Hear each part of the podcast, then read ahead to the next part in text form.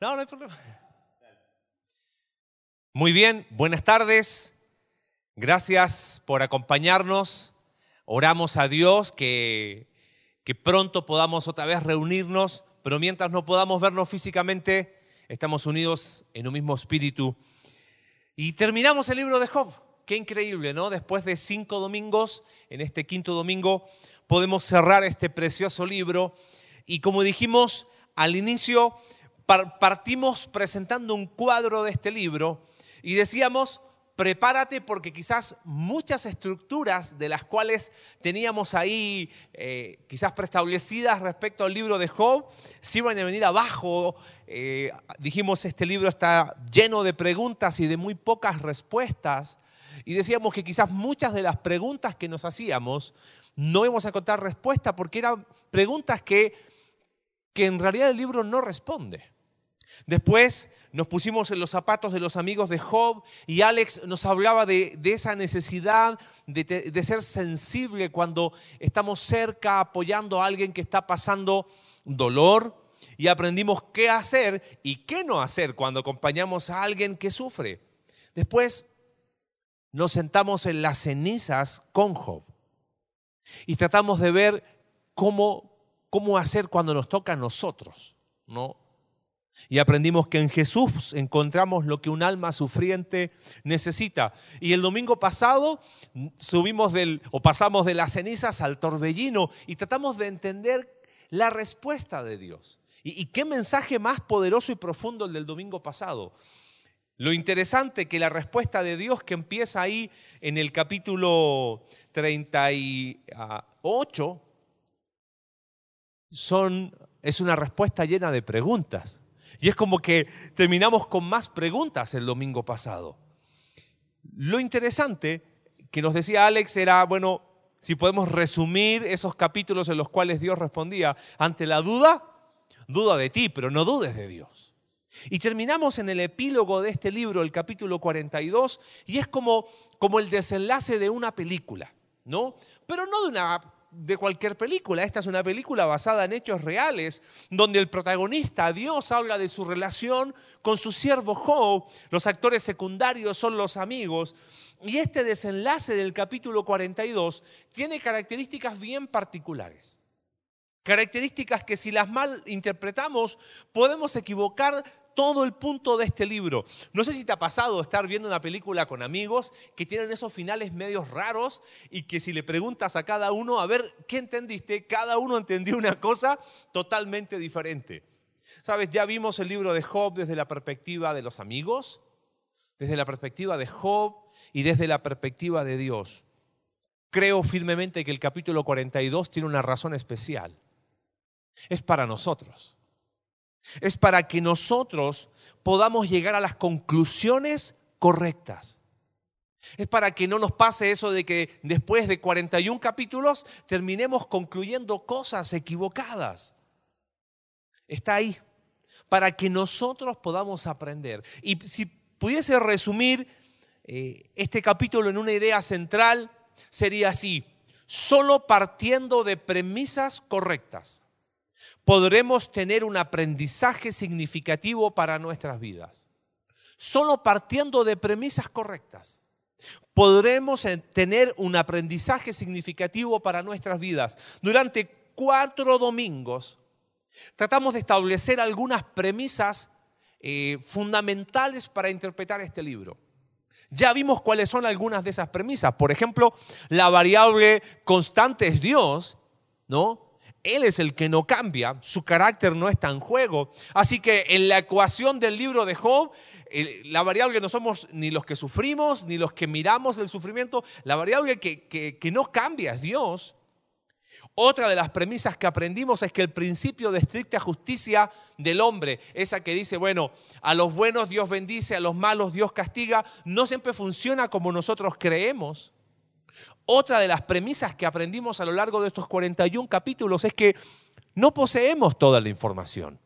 No tenemos la perspectiva amplia, mayor, cabal, abarcadora de lo que sucede. Por eso Dios le dijo a Job, te invito, como nos decía Alex el domingo pasado, es como, a ver, ven, ponte de este lado un rato, te voy a mostrar algo que no conoces. otra de las premisas correctas es que a pesar de todo, podemos seguir confiando en Dios siempre. Ahora, si decíamos que solo partiendo de premisas correctas podemos tener un aprendizaje significativo para nuestra vida, la pregunta que nos hacemos al ir al capítulo 42 es, ¿qué lecciones aprendemos de este capítulo? ¿Qué lecciones aprendemos para evitar llegar a conclusiones equivocadas? Y quizás vamos a repetir algunas cosas y quiero ser bien puntual y práctico en esta tarde. En primer lugar, sabes que aprendemos a la luz del capítulo 42, te invito a leer, dice, respondió Job a Jehová y dijo, en los primeros seis versículos están escritos en poesía y es el, es el clímax final de todo este libro poético. Mira lo que dice el verso 2. Yo conozco, dice Job, que todo lo puedes y que no hay pensamiento que se esconda de ti. Sabes que la primera lección que yo veo que podemos aprender en este capítulo, aprendemos que solo Dios es Dios. Y quizás me dice, oye, eso suena muy a lugar común, frase cliché, obvio que solo Dios es Dios. Pero sabes, mira, vivimos queriendo ser Dios para nuestras vidas. Si estuviste la semana pasada, o bueno, esta semana que está terminando en los grupos Conexión, por favor, si no te has inscrito en un grupo Conexión, no te lo pierdas, porque vamos a seguir profundizando ahora en el libro de Eclesiastés para tener todo el panorama de los libros de sabiduría. Así que anímate, inscríbete, ponte en contacto con nosotros. Pero una de las cosas que hablábamos al final del, del cierre del material de grupos de esta semana era que, ¿qué diferencia hace este cambio de énfasis? De decir, Dios entra a mi vida, a decir, mi vida se encuentra en Dios. Y el énfasis es muy claro. Y yo creo que responde a eso. Cuando decimos Dios entra en mi vida, es yo soy el protagonista de esta historia, yo soy Dios entre comillas de mi mundo y, y el Dios real entra a mi vida. Cuando en realidad es mi vida se encuentra en Dios. Nosotros generalmente decimos esto, todo podemos, todo sabemos. ¿Necesitas ayuda? No, no, no, yo, yo, yo te aviso cuando necesites. Oye, no, no, no, no, sí, yo sé. Lo primero que dice Job es, yo conozco que tú todo lo puedes. Y que no hay pensamiento que se esconda de ti. Job reconoció y dijo, no puedo, no sé, no tengo respuestas a tus preguntas. Job entendió que solo Dios era Dios. De alguna manera, Job al querer encontrar explicación a todo lo que pasaba, al hacer esas preguntas eh, eh, donde decía, bueno, pero yo soy inocente y, no encontraba de alguna forma, él estaba jugando a ser Dios. En estos días, justo un buen amigo, un pastor que sirve ahí en el sur de Chile, estuvo estudiando el libro de Job y compartía versículos. Y una amiga en común, que tiene una forma de pensar bastante particular, le publicó ahí en Facebook y, y, me di cuenta cómo premisas equivocadas llevan a conclusiones equivocadas. Y cuestionaba lo que este pastor amigo decía, sí, está todo bien con el libro de Job y colocaba cosas así como, ya lo leí muchas veces, ya sé de qué se trata, solo que siguen mis preguntas sin respuestas. Job dice, yo sé que solo tú sabes. Y, esta, esta, persona decía, bueno, es que yo quiero saber cuál era la motivación de Dios detrás, ¿no? Eh, y colocaba como que sin ánimo de polemizar, pero a ver, explícame qué quería hacer Dios. ¿Sabes qué hay detrás de eso? Está el deseo de ser, entre comillas, Dios para mi mundo. Necesitamos constantemente recordar que solo Dios es Dios. Eso es lo primero que dice Job en este capítulo. Es menos Dios entró a mi vida y más mi vida se encuentra en Dios. Estoy convencido, lo hablábamos con Alex en estas semanas, tan solo ese concepto, si pudiese llegar a lo profundo de nuestra vida, con, con la verdad que eso implica, ¿cuántas cosas no cambiarían de nuestra vida? Primera lección. ¿Qué otra lección aprendemos de este capítulo? Fíjate lo que dice versículo 3 y 6, pasaje precioso. Dice, ¿quién es el que oscurece el consejo sin entendimiento? Es interesante porque esta pregunta responde a la misma, o sea, es la misma pregunta que hizo Dios en el capítulo 38, verso 2. ¿Quién es ese que oscurece el consejo con palabras sin sabiduría? Y aquí Job dice, ¿quién es el que oscurece el consejo sin entendimiento? Es como Job diciendo, soy yo. no, yo sé que solo tú eres Dios. Pero mira lo que dice después. Dice, por tanto yo hablaba lo que no entendía cosas demasiado maravillosas para mí que yo no comprendía. Oye, te ruego y hablaré. Te preguntaré y mira qué precioso, tú me enseñarás. De oídas te había oído, pero ahora mis ojos te ven. Por tanto, me aborrezco y me arrepiento en polvo y ceniza. La segunda lección que yo puedo ver en estos versículos, vamos a sacar dos lecciones de estos versículos, pero la primera es no solamente que solo Dios es Dios, sino que existe solo una forma de acercarse a Dios. La forma de acercarse a Dios ha sido en el pasado, es en el presente y será siempre por medio de la fe y arrepentimiento. ¿Por qué se arrepintió Job? Job dice, me aborrezco y me arrepiento por completo. Esa palabra aborrezco literalmente es me retracto, rechazo todo aquello que dije. ¿Por qué se arrepintió? Porque había pecado reconoció que él había hablado mal de Dios, reconoció que él había estado mal creyendo que todo lo sabía y que todo lo podía. Por eso dice, yo hablaba cosas que no entendía, quería explicar sin tener toda la información. No es que él se arrepiente. Eh, es decir, bueno, él se arrepintió eh, de los pecados que, la, era la causa de, su sufrimiento. Eso no, entendimos nada por cuatro domingos, no. Se, arrepintió de su actitud en medio del dolor, de cuestionar el carácter santo de Dios, de dudar de su justicia, de decir, tú estás mal porque yo soy inocente. Ahora, ¿por qué hablamos de que existe solo una forma de acercarse a Dios? Desde que el hombre fue expulsado del Edén la puerta para acercarse a Dios tiene un solo nombre.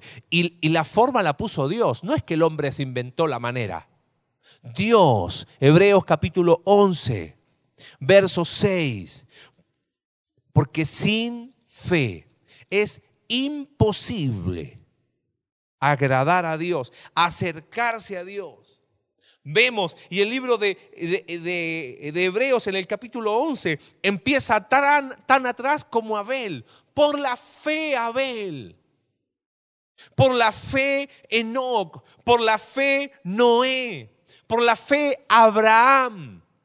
¿Y por qué hablamos de que fe y arrepentimiento son inseparables, son, son dos caras de una misma moneda? Porque cuando yo creo en Dios y entiendo quién es Dios, dejo de vivir mi vida como la he vivido para vivirla de acuerdo a la manera de Dios. No es Dios entra a mi vida ¿recuerdas recién? Sino que mi vida se encuentra en Dios. Entonces, aquel que cree se va a arrepentir. Arrepentirse no es llorar por los pecados. Arrepentirse es una transformación de adentro a afuera, una forma diferente de vivir. Es voy en esa dirección, pero ahora voy para acá. Es lo que dice Pablo en 2 de Corintios capítulo 5. Ya no vivo yo, ahora vive Cristo, perdón, Gálatas. Y por todos murió para que los que viven ya no vivan para sí, ya dejen de ir en esa dirección, para ir en la otra dirección, en la dirección de Dios. Hay una sola manera de acercarse a Dios. Sabes, volviendo a Job, el hecho de que, eh, como decíamos hace dos domingos, Job perdió todo, pero hubo algo que no perdió, a su fe. Y ahí lleno de dudas, lleno de amargura, como él mismo se describió, se acercó a Dios. Y cuando entendió, dijo, yo me arrepiento. ¿Ves? Fe y arrepentimiento son inseparables. Me encanta ver que este libro no está desconectado de la historia más grande. Cuando empezamos a estudiar el libro de Génesis hace ya, si no me equivoco, casi tres años, vemos que cada persona que se acercó a Dios a la manera de Dios. Siempre se acercó con fe y arrepentimiento. Dice Génesis capítulo 15, Abraham creyó y le fue contado por justicia. Realmente, si hay, por decirlo quizás de alguna forma, si hay un pecado imperdonable, es la falta de fe y arrepentimiento. Gálatas, perdón, Juan capítulo 3, verso 36. El que cree en el Hijo tiene vida, pero el que rehúsa creer no verá la vida. La ira de Dios está en ese momento, ya, porque no ha entendido que la única forma de acercarse a Dios por medio de la fe y el arrepentimiento. Lo precioso es que uno puede ver, después de haber visto un Job desde el capítulo 3 en adelante, discutiendo con Dios, discutiendo con sus amigos, otra vez discutiendo con Dios, cuando nos acercamos con fe y arrepentimiento y en actitud humilde. Él dice, yo, yo hablaba las cosas que no, no, no entendía. Es más, le pide, Señor, ahora yo te voy a preguntar para que realmente tú me enseñes. Es que el fruto de la fe y el arrepentimiento es la humildad. Y me encantó esta frase, la humildad es la etiqueta que exige el ceremonial para las audiencias con Dios. ¿Quieres estar? ¿Quieres acudir a Dios? ¿Quieres hablar con Él? ¿Quieres tener una audiencia? Hablamos hace dos domingos, acércate confiadamente, pero la, la etiqueta tiene un solo nombre, humildad. Y ese es el fruto de la fe y el arrepentimiento.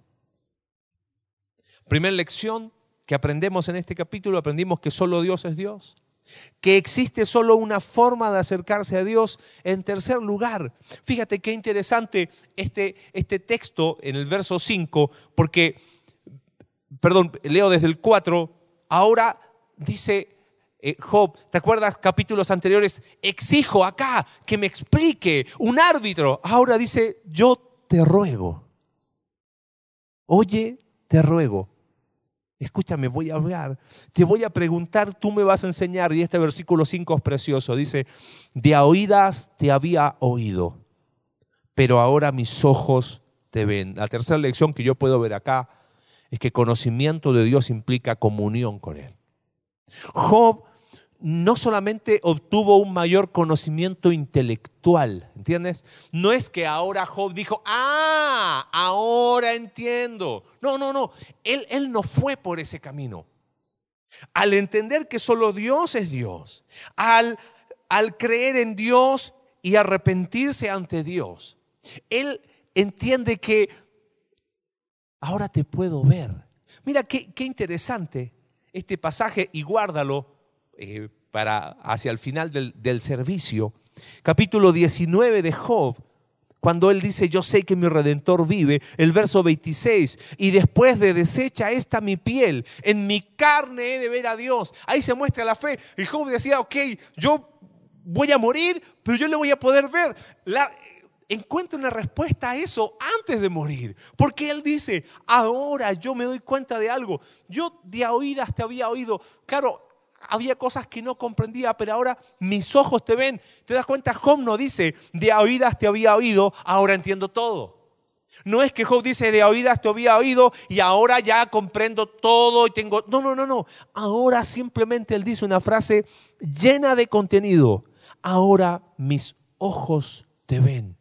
Comunión, intimidad. Me, encantó esto que leí en, un libro. Dice, la no respuesta de Dios dejó satisfecho a Job. Y no hay razón para que a nosotros tampoco nos deje satisfechos. E, este es el clímax del libro. Quizás uno podría decir, Job obtuvo más que respuesta. Pudo ver, ¿entiendes el concepto de ver, de intimidad? Ahora, no, no te equivoques.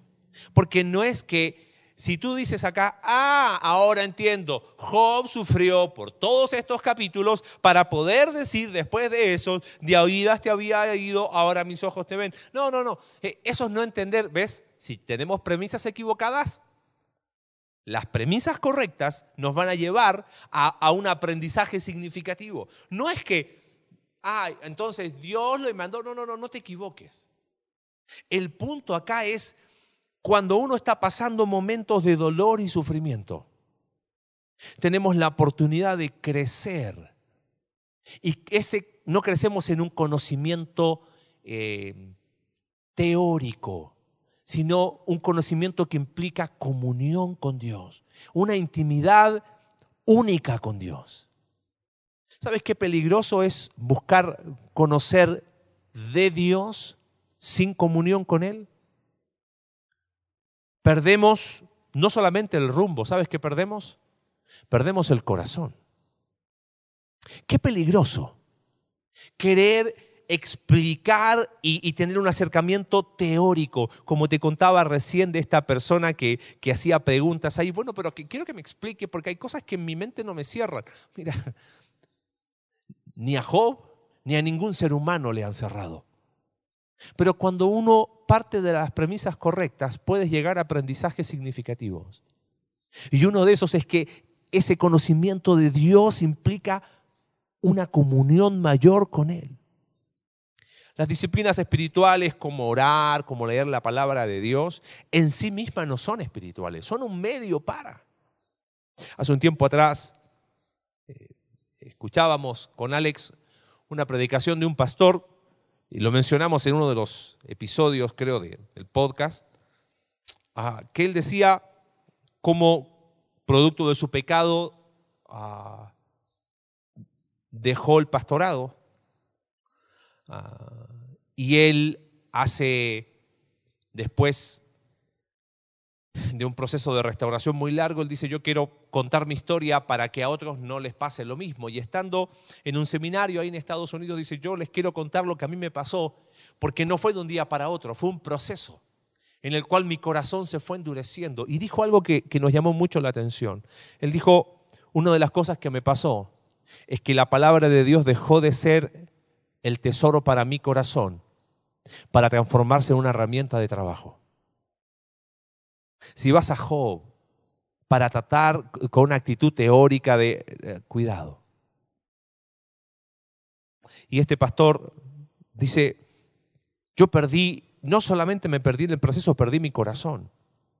Y él dice, hasta que escuchó de un pastor en Hawái que le dijo, es que hay algo que te equivocaste. Y lo ilustró de una manera muy gráfica, hizo así. Esta es la forma correcta. Cuando, en el caso sobre todo de los que servimos en la enseñanza de la Biblia, deberíamos acercarnos a esto para no perder el corazón. Él hizo algo así.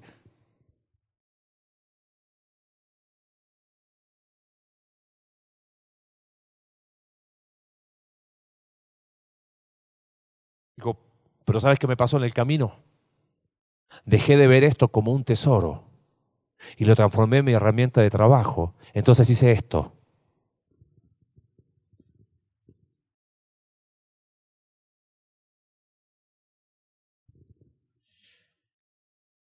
Yo leo capítulo 42 de Job y él dice, de oídas te había oído. Y ahora puedo decir, mis ojos te ven. Qué peligro perdernos en el camino. Qué peligro perder el corazón al estudiar este libro.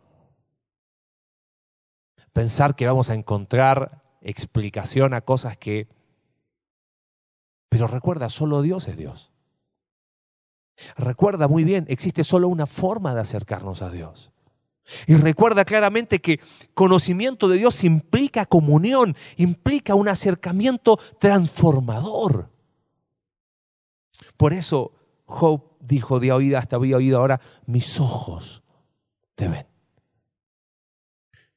Interesante lo que sigue diciendo el relato del capítulo 42. Fíjate, verso 7, ahora vuelve a la prosa, termina la sesión poética y este es el epílogo final y dice, y aconteció que después que habló Jehová estas palabras a Job, Jehová dijo a Elifaz Temanita, mira, aparece eh, Elifaz como el mayor de los amigos, dice, mi ira se encendió contra ti y tus dos compañeros porque no habéis hablado de mí lo recto como mi siervo Job.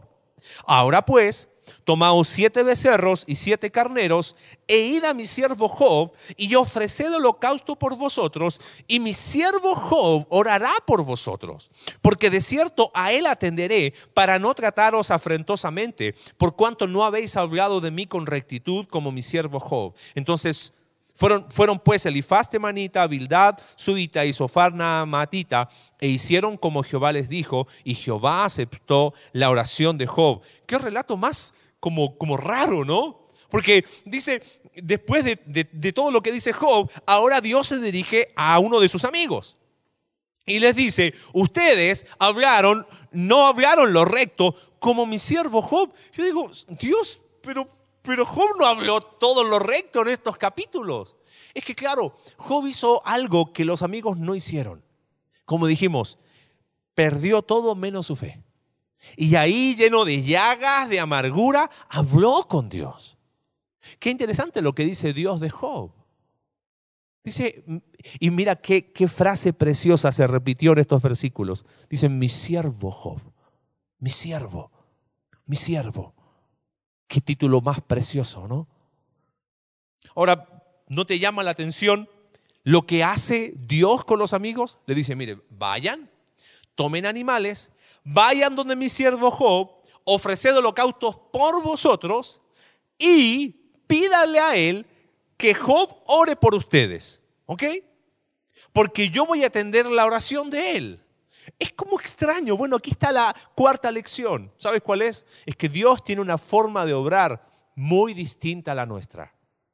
Las personas que a veces quieran encontrar explicación, como esta persona que te comentaba del libro de Job, es como que están diciendo, a ver Dios, yo voy a escribir un libro de Job, tú no sabes, ¿no? Es que sabes que Dios tiene una forma de obrar tan distinta a la nuestra. ¿Qué hubieses hecho tú en el lugar de Dios? Ah, yo aniquilo a los amigos de Job, qué molestos, ¿no? Lo hubiese dicho a, quizás, hey Job, los matamos y dale. Y, yo creo que hay algo muy interesante aquí. Primero, ¿por qué Dios le pidió a Job que haga eso? Que interceda por sus amigos. Y Dios dice, aceptó la oración de Job. ¿Por qué Dios le pidió eso a Job?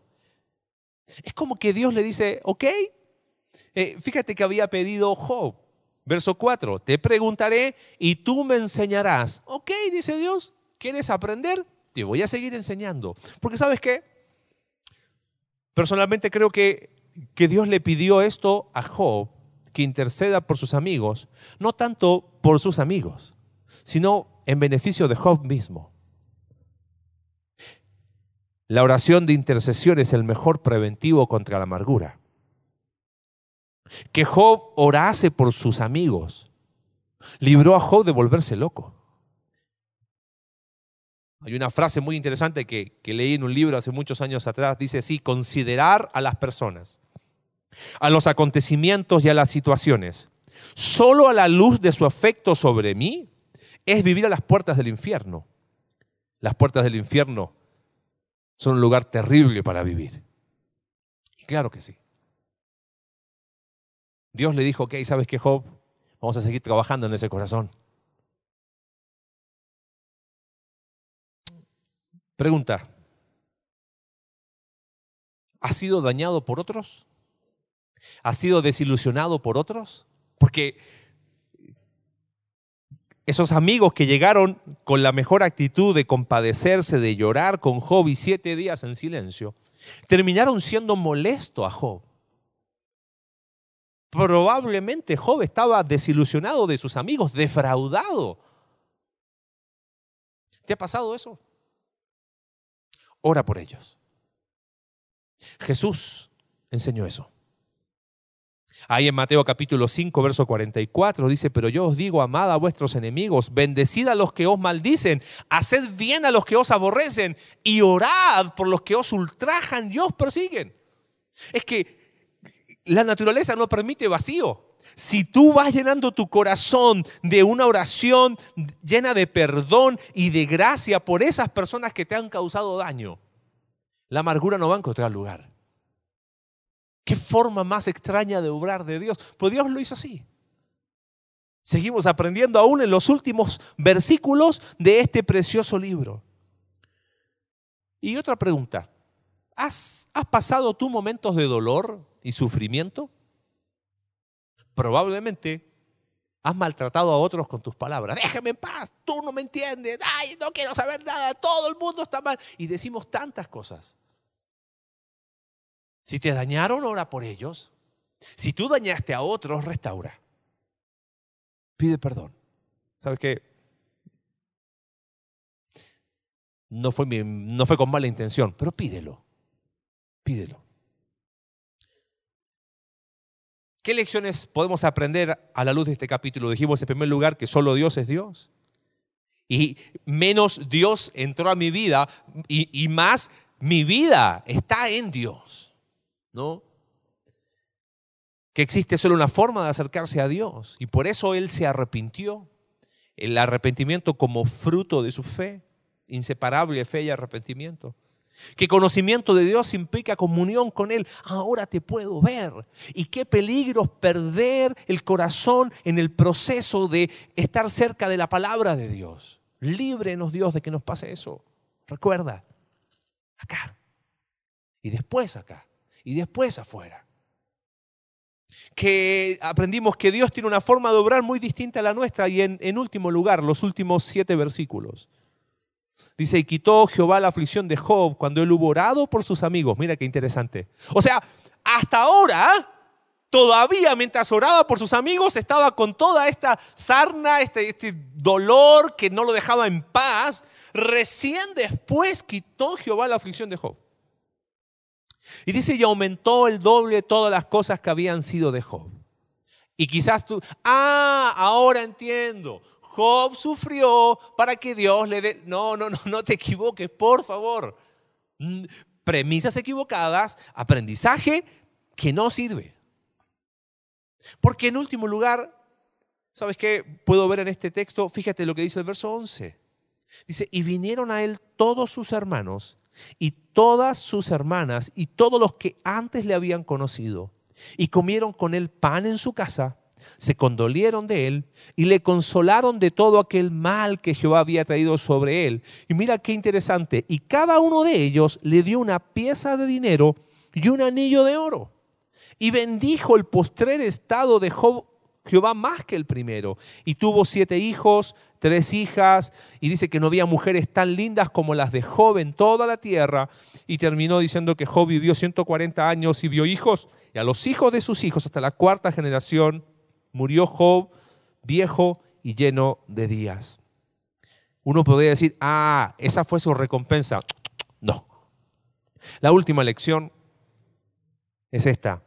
La restauración es obra de Dios y de la comunidad. Usamos la palabra restauración en el sentido de que deja la condición en la que estaba. Algunas cosas me llaman la atención de los últimos versículos de Job. ¿Viste que no aparece Satanás acá? Es que Satanás no era el personaje principal. Esta persona que te decía que cuestionaba el libro de Job decía, porque yo quiero que me expliquen eso, ¿cómo, cómo Satanás, pensando que Satanás era como el personaje principal, acá este libro no se trata de eso. Eh, él no era el, el personaje central. Ahora, usamos la palabra restauración y no recompensa por una razón. Porque piensa esto, lo que tenía Job antes de todo este dolor ¿Era una recompensa de Dios? ¿Era retribución de Dios? ¿O era gracia de Dios? Era gracia. Y lo que tiene ahora Job, ¿es recompensa porque se mantuvo firme? No. Eso sería creer en lo que decían los amigos, el Dios transaccional que nos hablaba Alex. Si lo anterior fue gracia, lo posterior también es gracia. Y lo que me llama la atención es que Dios usa personas. ¿Te das cuenta? Dios usó personas para, no, no llegó una cajita del cielo y de forma por arte de magia, llegó, ¿sabes? Cuando hablamos de, de restauración es obra de Dios y de la comunidad, vemos que la base para relacionarnos con Dios como sus hijos no es ni la recompensa, ni la transacción, ni la retribución, es la gracia de Dios. Gracia de Dios. Y esa gracia se, se hizo palpable y visible a través de las personas que llegaron y fueron parte de la restauración material de Job. Dios usa personas. Iglesia, gracias por ser parte de la provisión para familias de esta iglesia y aún más allá de esta iglesia. Gracias. Eso es entender este principio de gracia. Y no te pierdas la oportunidad de ser parte de lo que Dios sigue haciendo.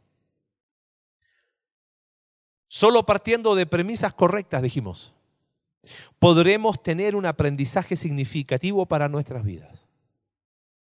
¿Y qué lecciones aprendimos de este pasaje? Dijimos que solo, Dios, solo Dios es Dios y vamos a seguir profundizando eso en la semana. ¿Cómo nosotros nos ponemos como centro de nuestra propia historia? Aprendimos que existe solo una forma de acercarse a Dios. Aprendimos que conocimiento de Dios implica comunión con Él y cómo hemos perdido muchas veces el corazón en el proceso. Vamos a profundizar un poquito cómo Dios tiene esa forma de obrar tan distinta a la nuestra y cómo le pidió a Job que orara por aquellos que, pero es que Él me defraudó. Y cómo la restauración es obra de Dios y de la comunidad. Y que la base para relacionarnos con Dios es la gracia. Y qué interesante, si la gracia de Dios es la base para nuestra relación con Él, también ha de ser la gracia la base para relacionarnos con las personas alrededor. El tema es que nosotros nos relacionamos con las personas alrededor de una manera bien particular. Vamos a profundizar eso esta semana en los grupos. ¿Sabes? El título de la predicación de hoy es Dios siempre escribe el último capítulo. Y por eso me encanta el final del libro. Porque no es, ok, y, saca tu conclusión. No, no, no, no, porque qué peligro. Por eso partimos de premisas correctas para tener un aprendizaje significativo. Y cuando me refiero a que Dios siempre escribe el último capítulo, no me refiero a que, a la típica historia de final feliz. Porque la historia de Job es una historia única. Vemos en la escritura un montón de historias que no terminaron felices. ¿Recuerdas eso de menos, menos Dios entra a mi vida y más mi vida se encuentra en Dios? Es que cuando me refiero a que Dios escribe siempre el último capítulo, no me estoy refiriendo a, al capítulo de tu vida y mi vida. Otra vez caemos en el mismo error, pensar que nosotros somos protagonistas de esta historia. Es la historia de Dios y su reino. Y por medio de Cristo somos parte de esa historia.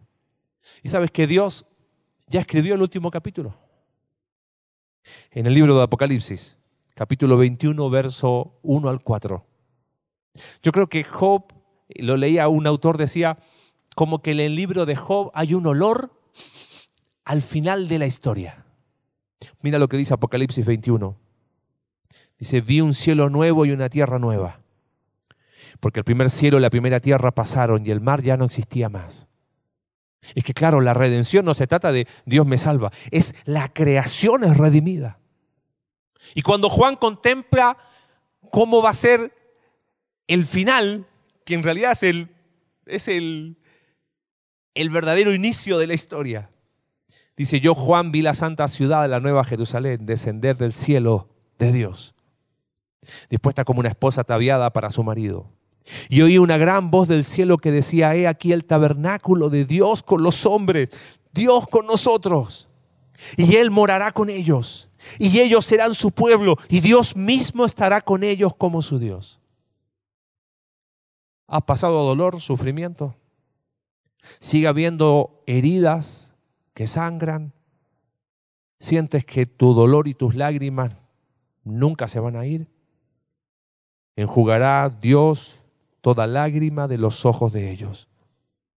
Y ya no habrá muerte, ni habrá más llanto, ni clamor, ni dolor, porque las primeras cosas pasaron. Qué bueno, que Dios siempre escribe el último capítulo. Vamos a orar. Señor, terminamos este libro tomándonos de las palabras de Job yo sé que mi redentor vive. Y en el fondo de todo lo que había en su corazón, él sabía que tú estabas ahí. Gracias por este precioso libro que nos ha dejado enseñanzas tan profundas y prácticas. Queremos seguir aprendiendo en el día a día, tomando las premisas correctas que podemos aprender de este libro. Y gracias Señor, porque tú siempre escribes el último capítulo. Ese último capítulo ya está escrito. Y la esperanza de saber que llegará el día en que tú vas a enjugar todas nuestras lágrimas, donde ya no habrá más muerte, no habrá más dolor, no habrá más llanto, porque las primeras cosas pasaron. Gracias por quien eres Dios, un Dios lleno de gracia. Oramos en el nombre de Jesús. Amén.